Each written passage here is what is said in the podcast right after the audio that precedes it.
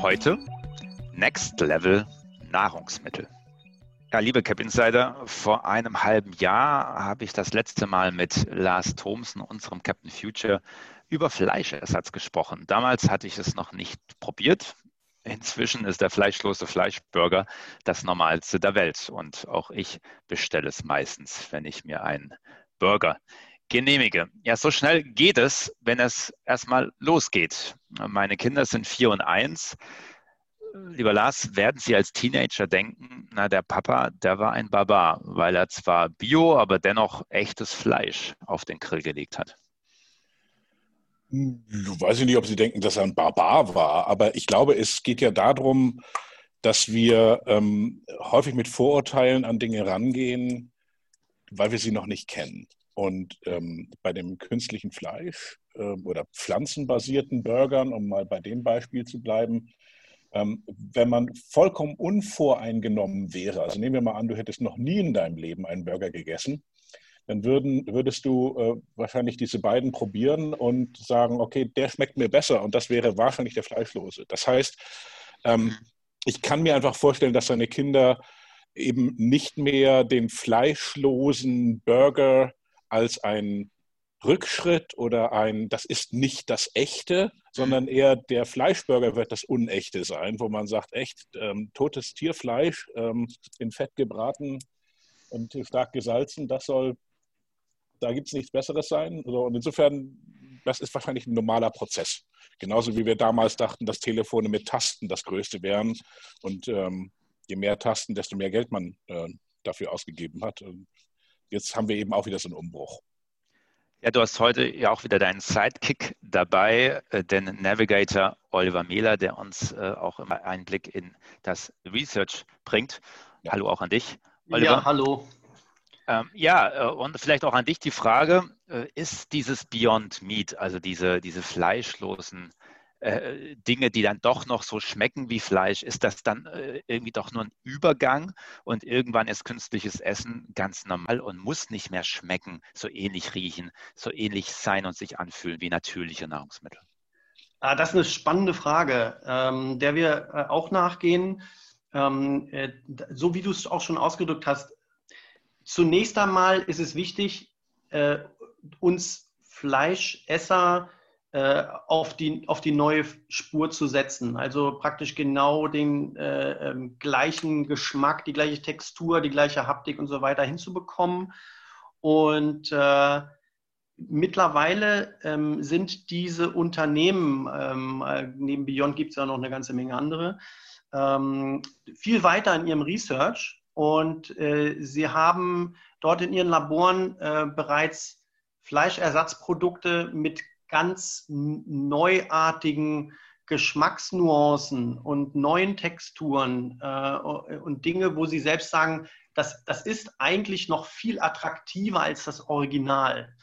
Also ähm, ich, ich denke mal, wir werden, äh, also wenn deine Kinder Teenager sind, beides haben können und jeder kann es nach seiner Fasson machen. Ähm, wenn deine Kinder Teenager sind, wird gerade noch diese Übergangsphase am Laufen sein. Aber wir dürfen auch nicht nur darauf schauen, wie kann man äh, auf pflanzlicher Basis etwas kopieren. Ähm, wir müssen auch darauf hinweisen, dass äh, es noch eine weitere Säule geben wird in der Fleischproduktion, nämlich tatsächlich Echtfleischproduktion, aber ohne dass ein Tier gestorben ist. Ähm, das ist das sogenannte In-vitro-Fleisch.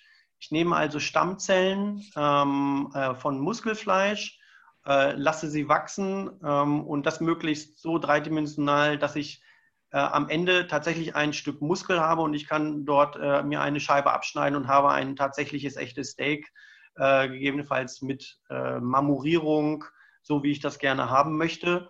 Und es schmeckt exakt genauso wie das Original von einem Tier, das gestorben ist, ähm, kommt aber tatsächlich aus einem Bioreaktor und äh, dadurch habe ich dann ähm, auch sehr viel gewonnen, ähm, äh, was äh, die, die, den Wassereinsatz anbelangt, den Energieeinsatz und so weiter. Äh, und natürlich viel geringerer ähm, Einsatz von Boden. Ähm, denn die Fleischproduktion, das wissen wir ja alle, ähm, ist der größte Landräuber unseres Planeten, selbst mehr als äh, unsere Städte verbrauchen.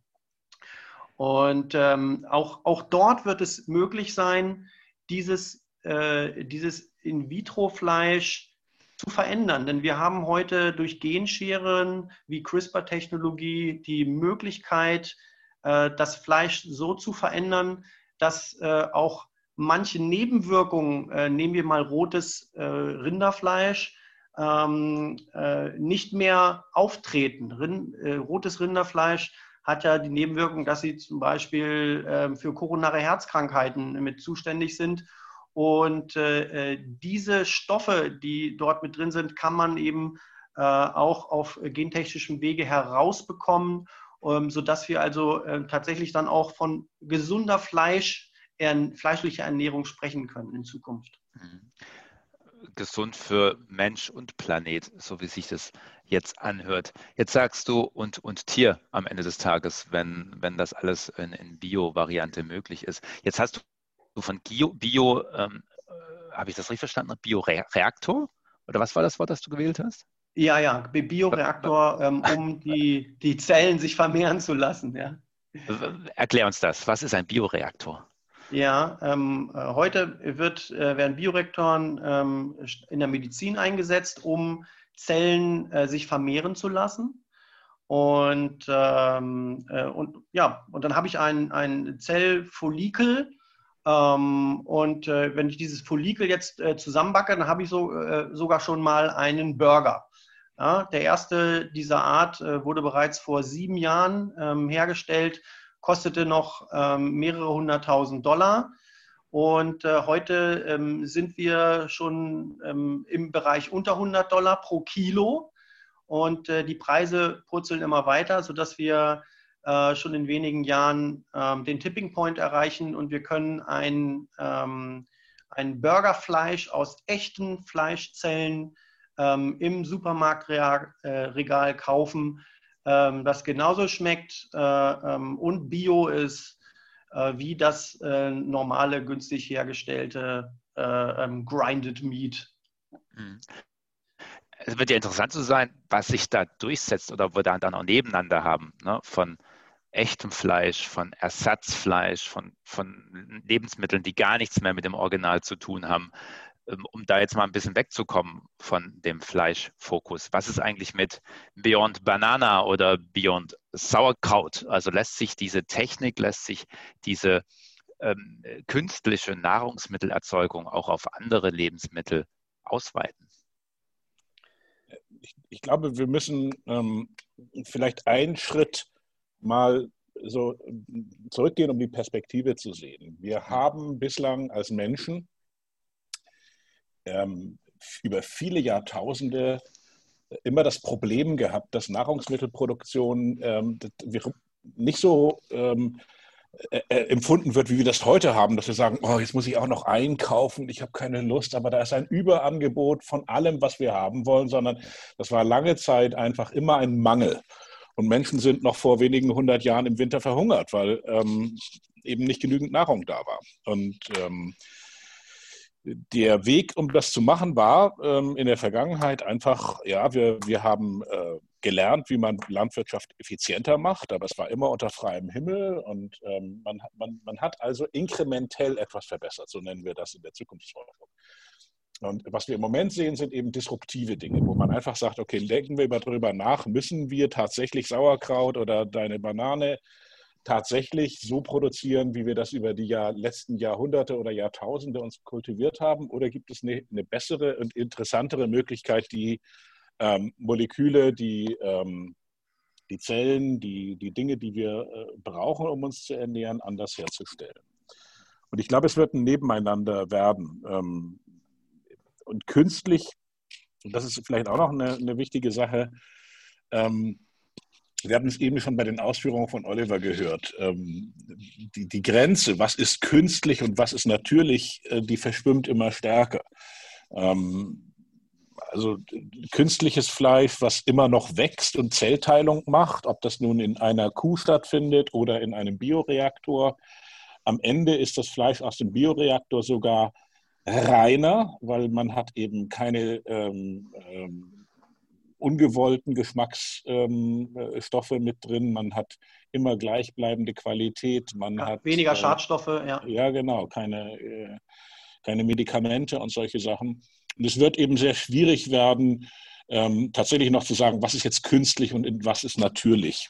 Und insgesamt gesehen, ich meine, wir sind fast acht Milliarden Menschen auf diesem Planeten, wir haben Klimawandel, wir haben immer mehr Extremsituation, äh, Extremwettersituationen, wir sehen in vielen Bereichen Dürre, wir, wir sehen, dass ein Kilogramm Rindfleisch ähm, äh, Zehntausende, äh, wenn nicht sogar Hunderttausende Liter von Wasser verbraucht, ähm, mehrere unglaublich viel Methan ausstößt, äh, weitere, weitere Flächen braucht, nicht nur für die Kuh drauf zu leben, sondern auch für die Futtermittelherstellung. Und da müssen wir wieder düngen und müssen Energie einsetzen und Pestizide einsetzen.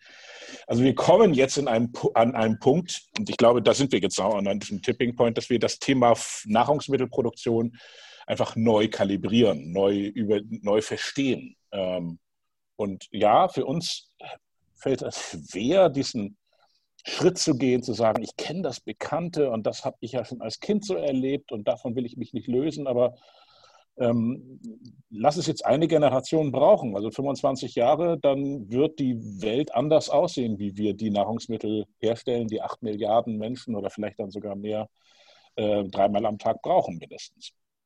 Ja, um äh, vielleicht noch auf deine Frage äh, zurückzukommen, ähm, Beyond Banana, da, da müsste ich natürlich eine Gegenfrage stellen. Macht es wirklich Sinn, zu versuchen, eine Banane zu, na, zu simulieren, sage ich mal, äh, äh, eine Masse künstlich herzustellen und der dann ähm, einen Aromastoff hinzuzufügen, dass es nach Banane schmeckt?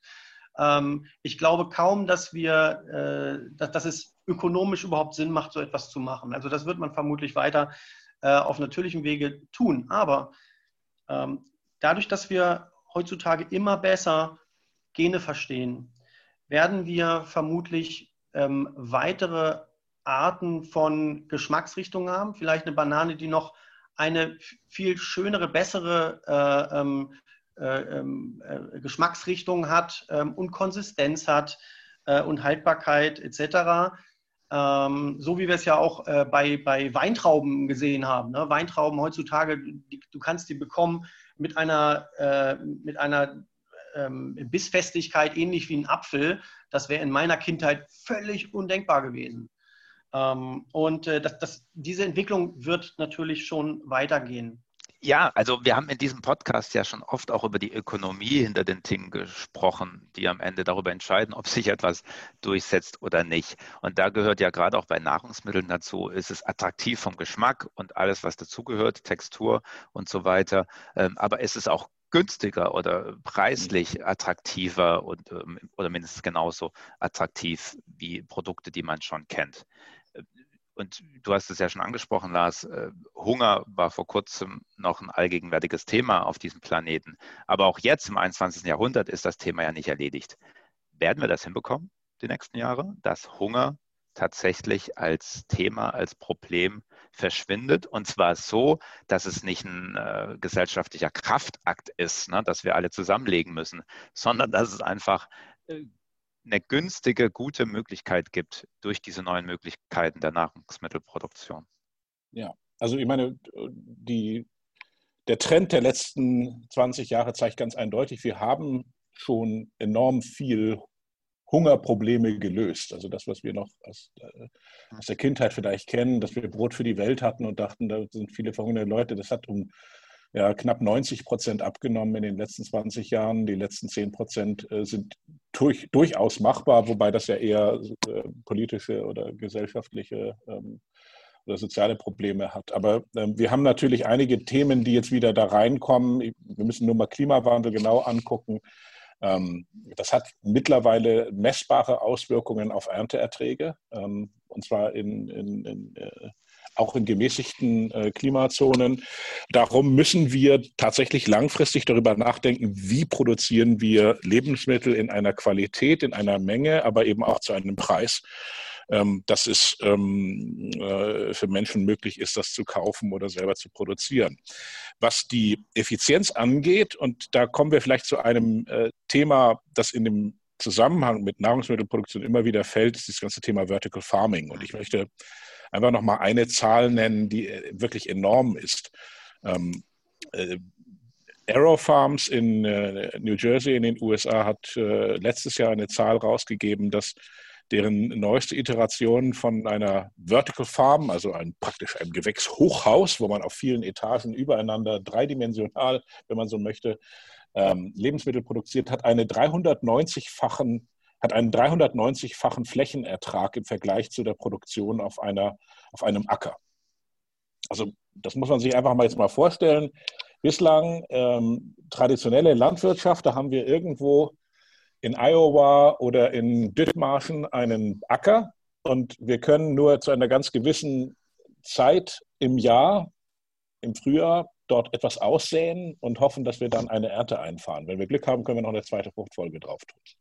Und dann liegt das wieder brach. Und wir haben äh, nicht kontrollierbare Faktoren wie Regenmenge, Sonnenscheindauer, Ungeziefer, ähm, Vögel, die, die die Saat rauspicken, all solche ganzen Geschichten.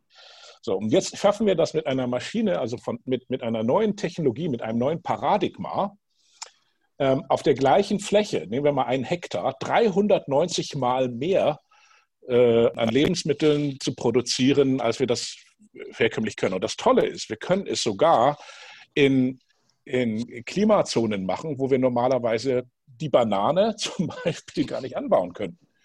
Äh, weil wir eben kontrollierte Bedingungen in dieser Vertical Farm haben, wo wir Temperatur, Luftfeuchtigkeit, Beleuchtung und so weiter regeln können. Das heißt, ähm, und ich meine, das hat das ist das Schöne an der Zukunftsforschung, weil man, man sieht immer wieder diese verschiedenen Wechselbeziehungen. Und selbst wenn wir jetzt sagen, aha, wir werden Flüchtlingsströme haben aufgrund von Mangelernährung durch den Klimawandel, das Tolle ist, so eine Vertical Farm, die funktioniert eigentlich überall auf der Erde, in Wüstenregionen, in Eiswüsten, in Megacities, in, in, in, in Dingen mit sehr wenig Energie, Wassereinsatz. Ja, wenn wir es richtig spielen, wird die Banane sogar viel weniger kosten, weil wir weniger Food Waste haben. Wir müssen nicht ähm, äh, die in einen Container packen und dann einmal um die halbe Erde schippern sondern können die zehn Kilometer entfernt in der Vertical Farm machen. Es gibt eine Vertical Farm in Australien, eine einzige Vertical Farm. Äh, und diese Vertical Farm produziert ein Viertel der, äh, gesamten, äh, der gesamten Tomatenproduktion des Kontinents.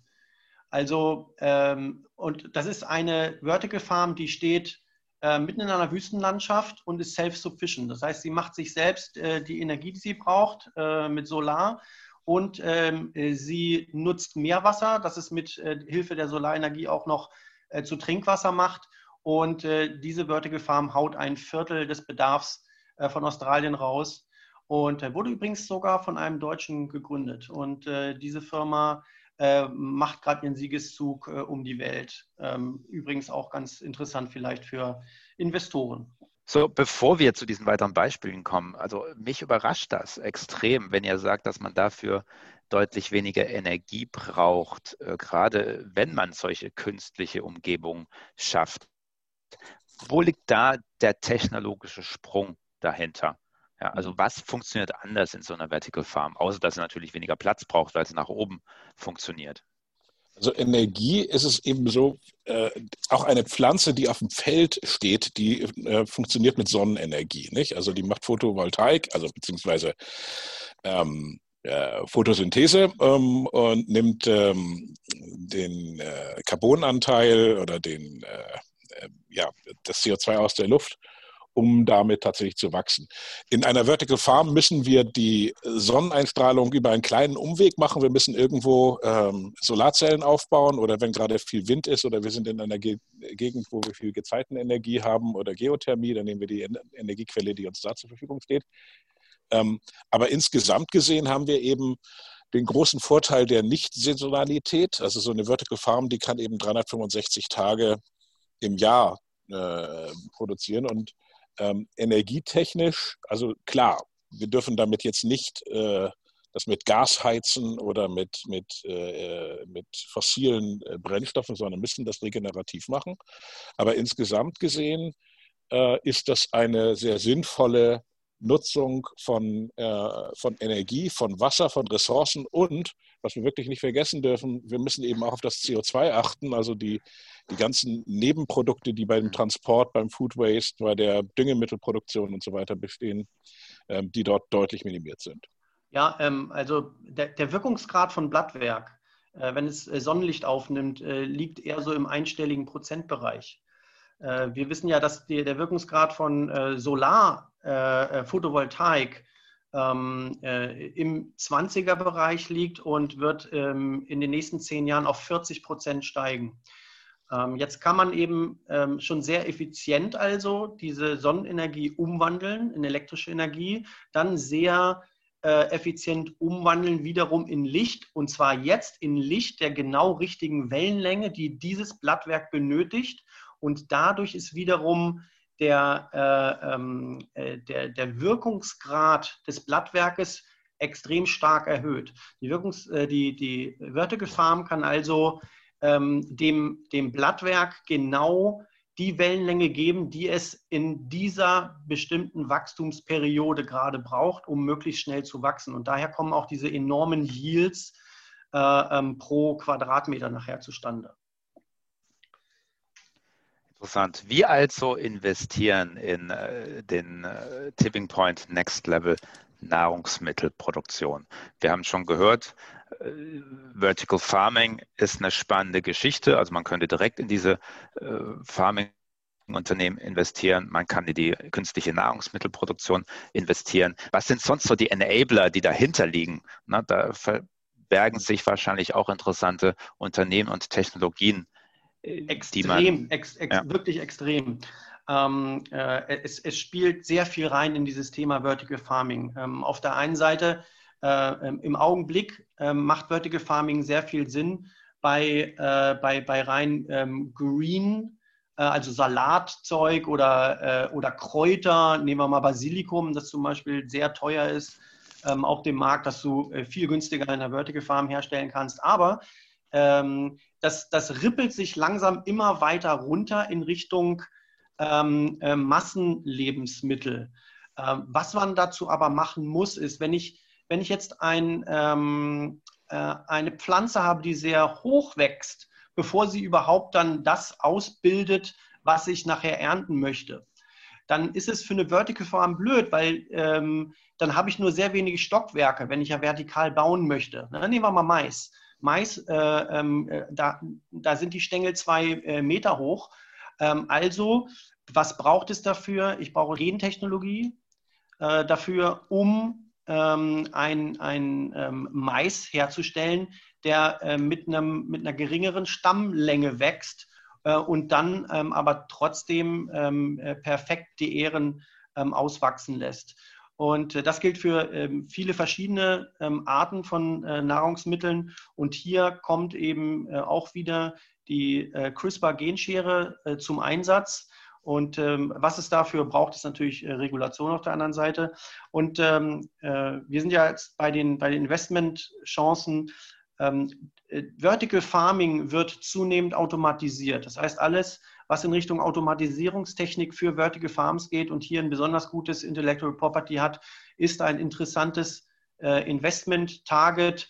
Es gibt Unternehmen, die sich darauf spezialisieren, Roboter herzustellen, die diese ganze Ernterei machen ähm, äh, wir haben äh, schon Vertical Farms gesehen, wo, wo kein einziges Mal ein Mensch ähm, äh, die Pflanze angefasst hat. Zwischen Säung und dem, dem Ernten und Verpacken und dem Ausliefern äh, an den Supermarkt. Ja. Äh, und äh, hier gibt es sehr spannende Unternehmen, die hier arbeiten. Und natürlich auch das ganze Thema Künstliche Intelligenz in dem Bereich. Denn ähm, ähm in den letzten ich sage mal, fünf Jahren wurde äh, zum Thema äh, äh Pflanzen mehr gelernt als in den äh, letzten 200 Jahren zusammen. Und, und das mit Hilfe von äh, Vertical Farming und äh, Künstliche Intelligenz, weil man jetzt eben ähm, genau erkennen kann, ah, was passiert denn jetzt in welcher Wachstumsperiode, welche Wellenlängen brauche ich jetzt, ähm, welchen Geschmack bekomme ich, wenn ich die Wellenlänge so und so anders mache. Und man stellt plötzlich fest, aha, ähm, derselbe äh, Kohl schmeckt jetzt plötzlich süßlich, äh, wenn, ich, wenn ich diese Wellenlänge benutze. Und das alles äh, wird dann mit Hilfe von ähm, KI dann auch noch ähm, äh, ausgelesen, wird gesehen, ah, an der Stelle müsste ich das so tweaken, an der Stelle könnte ich ähm, am, am äh, Genpool ein bisschen manipulieren und bekomme dann ähm, eine, eine perfekte Pflanze. Und ähm, da tun sich sehr große Chancen für Investoren auf. Aber um das nochmal ganz konkret zu machen mit Investitionschancen, also wir sprechen derzeit mit Unternehmen, die vorher Automobilzulieferer waren zum Beispiel oder es noch sind ähm, und äh, eben sehr viel Erfahrung in Robotik oder Automatisierungstechnik haben oder mit äh, Unternehmen, die äh, bislang in einem ganz anderen Feld waren, weil sie Wassermanagement machen um das in die Vertical Farming äh, Welt mit hineinzubekommen. Und da sehe ich eben auch großen, eine große Chance äh, für zum Beispiel den deutschen Mittelstand. Da haben wir eine ganze Reihe von Tüftlern, die sehr viel Know-how haben im Bereich Mechanik, im Bereich Automatisierung, im Bereich Robotik. Ähm, es kommen aber tatsächlich auch zum Tragen, dass wir, wir nennen das immer so Second Tier oder eben aus der zweiten Reihe Firmen auf einmal ganz neue Märkte entdecken können. Zum Beispiel die meisten Pflanzen in diesen Vertical Farm, Farms, die werden mit einer Nährlösung ver, versorgt. Ähm, also das Wasser und die Nährlösung, die, sie, ähm, die eben perfekt dafür ist, ähm, das Pflanzenwachstum äh, zu befördern. Und ähm, teilweise sind diese Hersteller von den Nährlösungen vorher in ganz anderen Feldern aktiv gewesen. Die haben zum Beispiel für die Medizintechnik ähm, Nährlösungen für eben Bioreaktoren gemacht. Aber da ging es um, naja, wenige hundert Liter im Jahr. Ähm, und auf einmal haben wir die Möglichkeit, dieses Wissen anzuwenden, um tatsächlich eine Vertical Farm zu betreiben, wo wir auf einmal das Tausendfache der Menge brauchen. Aber wir brauchen eben auch das Know-how, ähm, die Dinge richtig herstellen zu können. Und ähm, nochmal, um das zu verdeutlichen, also Nahrungsmittelproduktion ist einer der größten Märkte der Welt. Äh, der bislang, ähm, ja, wir nennen das den ersten Sektor, also wo Leute auf einem Feld etwas anpflanzen und ernten. Und wir sehen gerade die Transformation eines kompletten Industriesektors. Und auch wenn nur, in Anführungsstrichen, im Jahre 2030, was ja schon in 450 Wochen ungefähr da ist, auch wenn nur 30 Prozent der ähm, häufigst verwendeten Lebensmittel in einer Megacity in Vertical Farms produziert werden. Oliver sprach schon von Tomaten oder nennen, denken wir an Eisbergsalat oder denken wir an irgendwelche Dinge, die jeden Tag in Tonnen in jeder City verbraucht werden. Selbst wenn nur 30 Prozent davon im Vertical Farming hergestellt werden, dann reden wir von einem Markt, der größer ist als die Automobilindustrie, die wir heute auf der Welt kennen. Und ähm, ja, Grassroot, ähm, ähnlich wie viele Leute sagen, ach, hätte ich denn damals mich ein bisschen früher für Computer oder das Internet interessiert, dann hätte ich wahrscheinlich den äh, Steve Jobs auch persönlich kennenlernen können. Äh, wir sehen im Moment tatsächlich so ein Grassroot in dem Bereich Lebensmittelproduktion. Ähm, egal, ob es Vertical Farming ist oder ob das eben alternative Formen der, der, der Fleisch- oder Proteinproduktion sind. Ja, wir überlegen ja gerade, ob wir einen Fonds auflegen, äh, der tatsächlich genau in solche äh, Unternehmen dann auch investiert. Also sollte da Interesse herrschen, gerne mal melden. Ähm, dann machen wir das. Ja, sehr gern. Neue und überraschende Perspektiven, unter anderem auch für den deutschen Mittelstand. Ähm, jetzt möchte ich ganz zum Abschluss noch einmal auf die Banane zurückkommen. Wird sie denn tatsächlich, wenn ich euch richtig verstanden habe, Realität?